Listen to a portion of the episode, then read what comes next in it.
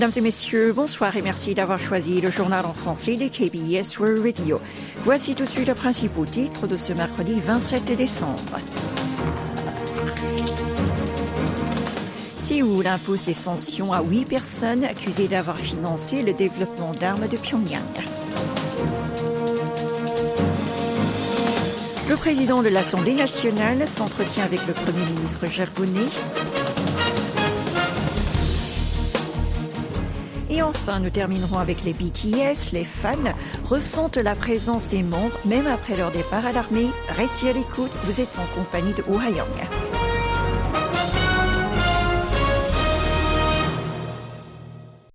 Le ministère sud-coréen des Affaires étrangères a annoncé ce matin de nouvelles sanctions contre huit personnes, et ce en réaction du dernier tir de missile nord-coréen.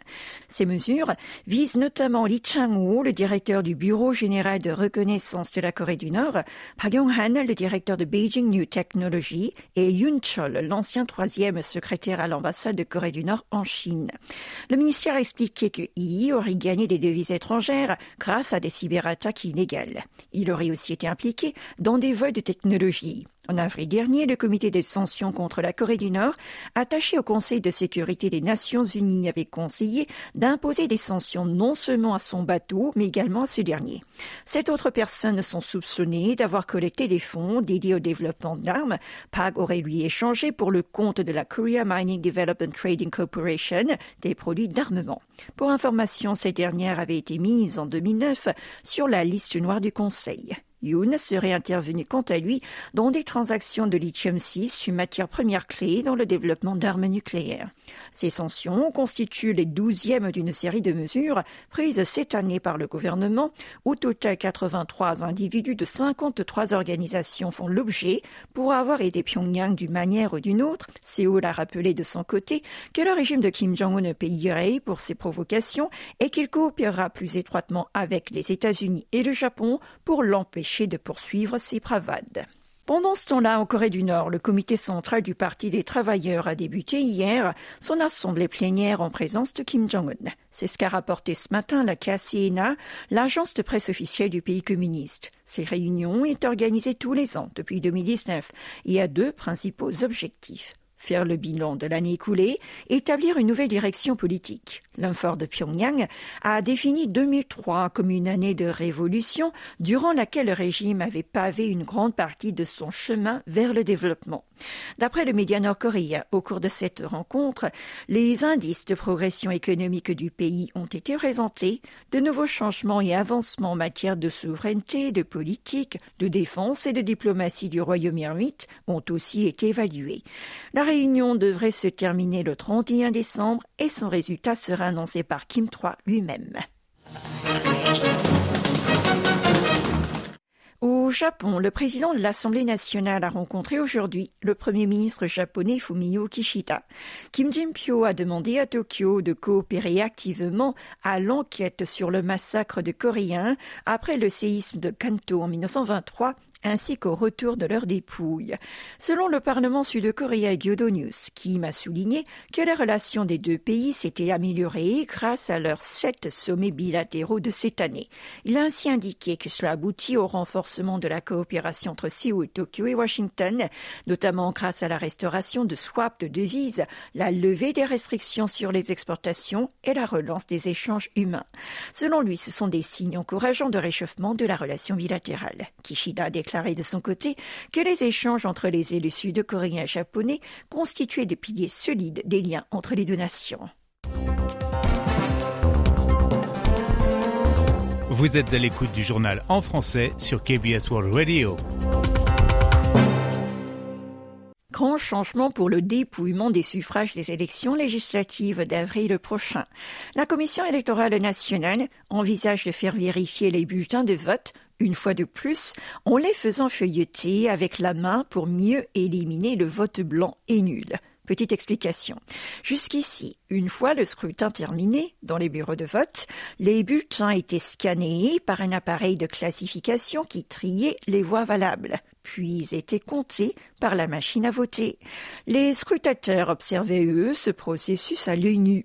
La nouvelle opération manuelle sera alors introduite entre ces deux étapes. L'objectif Augmenter la confiance et la transparence de l'élection. En effet, en novembre dernier, Sang-bom, le député du Parti du pouvoir du peuple, la formation présidentielle, avait soulevé des doutes sur le fait que les scrutateurs n'arrivaient pas à vérifier le tamponnage par le superviseur du bureau de vote de la totalité des suffrages exprimés. Selon la commission électorale, l'ajout de cette procédure supplémentaire est envisagé à cause de soupçons de fraude électorale et ce alors même que la précision du classificateur de bulletins a été prouvée au cours de nombreux contentieux électoraux. L'organisme étudie également le moyen de n'accorder l'accès aux urnes et aux bulletins qu'aux fonctionnaires. Et Tiffany Genestier nous rejoint pour notre chapitre Showbiz, avec tout d'abord une nouvelle concernant les Sonyeondan. Même si tous les membres de BTS effectuent leur service militaire, les contenus qu'ils ont préparés avant leur départ comblent parfaitement leur absence pour le moment. Jungkook, le cadet du Septuor, a déclaré à ses fans qu'ils pourront jouir pendant 18 mois de contenu enregistré à l'avance. Comme si ces derniers y répondaient, d'anciennes chansons du groupe sont de nouveau rentrées dans les classements Billboard. Pour ne citer qu'un exemple, le clip vidéo de Yet to Come a dépassé le 19 décembre les 200 millions de vues sur YouTube. Fan des Bangtan Boys, a témoigné au micro de la KBS qu'elle écoute souvent les anciennes chansons du groupe. Ces morceaux lui rappellent les sentiments qu'elle a ressentis lors des concerts auxquels elle a assisté. Des chansons sont certes sorties après leur départ, mais d'autres contenus originaux permettent aux membres du groupe de communiquer avec leurs fans. Par exemple, un documentaire a récemment été ajouté aux nouveautés de Disney+. Pour le critique culturel Kimontik, le service militaire empêche la capable de s'élargir, mais BTS montre que les artistes peuvent poursuivre leurs activités même pendant une longue absence. Le boys band dirigé par RM crée donc une tendance et même une nouvelle façon de faire de la musique, rendant la culture populaire sud-coréenne une fois de plus unique à sa manière. Et parlez-nous à présent de la mort de Lee Sung-gun, le célèbre acteur qu'on a vu dans Parasite ou Sleep. Lee Gyun a été retrouvé mort ce matin dans une voiture à Séoul. La police avait reçu aujourd'hui à 10h12 un appel de sa femme. Selon cette dernière, il était sorti après avoir laissé un mot ressemblant à un testament. Le quadragénaire soupçonné d'avoir consommé des stupéfiants était interrogé par la police depuis octobre dernier, mais avait formellement nié ses accusations. Il avait subi jusqu'à présent trois enquêtes sévères et avait été testé négatif à la drogue à trois reprises. Il était accusé d'avoir consommé du cannabis et de la kétamine à plusieurs reprises au domicile d'une hôtesse de bar. Il avait toutefois affirmé qu'elle mentait sur la nature de ses produits et avait déposé de son côté une plainte contre elle pour chantage et menace. Et un mot de sport pour terminer. Le Japon étudie la possibilité d'autoriser l'entrée des joueurs nord-coréens sur son territoire pour qu'ils puissent participer aux qualifications des Jeux olympiques et de la Coupe du Monde. Kyodo News a rapporté hier que Tokyo a interdit par principe aux nord-coréens de rentrer sur l'archipel dans le cadre des sanctions liées au tir de missiles de Pyongyang. Cependant, il estime que les échanges sportifs constituent des cas exceptionnels. L'équipe féminine japonaise de football affrontera de la Corée du Nord pour la finale des phases éliminatoires asiatiques des JO de Paris le 24 février prochain. L'équipe masculine disputera quant à elle un match le 21 mars pour la deuxième phase de qualification de la zone Asie de la Coupe du Monde 2026. Des dizaines de joueurs nord-coréens devraient donc s'y rendre pour y participer. Le gouvernement japonais, quant à lui, prévoit d'examiner rigoureusement l'identité des responsables qui les accompagneront.